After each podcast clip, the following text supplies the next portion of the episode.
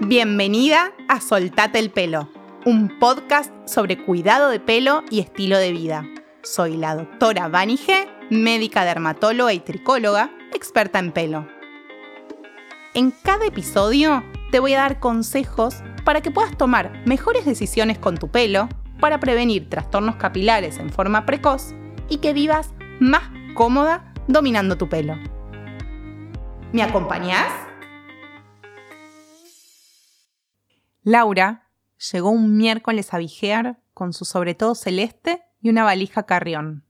No me lo voy a olvidar nunca porque la valija era violeta. Amo ese tipo de objetos. Me parecen súper personales.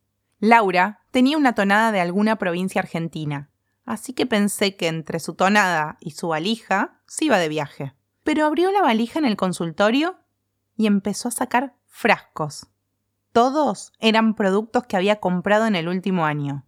Todos. Muchos incluso ya estaban vacíos.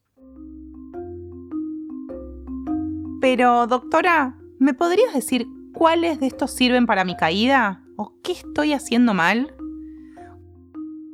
Cuando se nos cae el pelo, buscamos un responsable, a quien podamos culpar, hasta un shampoo, y también alguien o algo que nos pueda ayudar. El shampoo no frena ni estimula la caída. Es un excelente argumento que el marketing utilizó y utiliza para engañarnos. ¿Por qué motivo un agente externo cuyo único objetivo es la higiene va a actuar en el folículo piloso que está inmerso a 4 milímetros de profundidad en nuestra piel? ¿Cuál sería la explicación? ¿Te lo pusiste a pensar?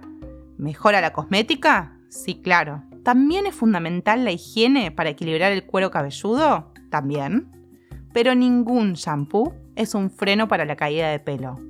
Así que, a partir de ahora, las etiquetas que digan anticaída seguramente te dejen de llamar la atención.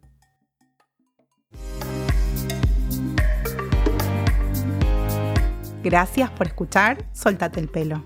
Si te gustó el podcast, puedes recomendarlo, seguirlo en Spotify y poner tu reseña de 5 estrellas. Puedes seguirme en Instagram y dejarme dudas y preguntas para próximos episodios en arroba.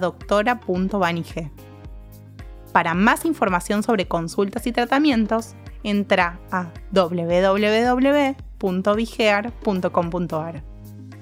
Nos encontramos en el próximo episodio.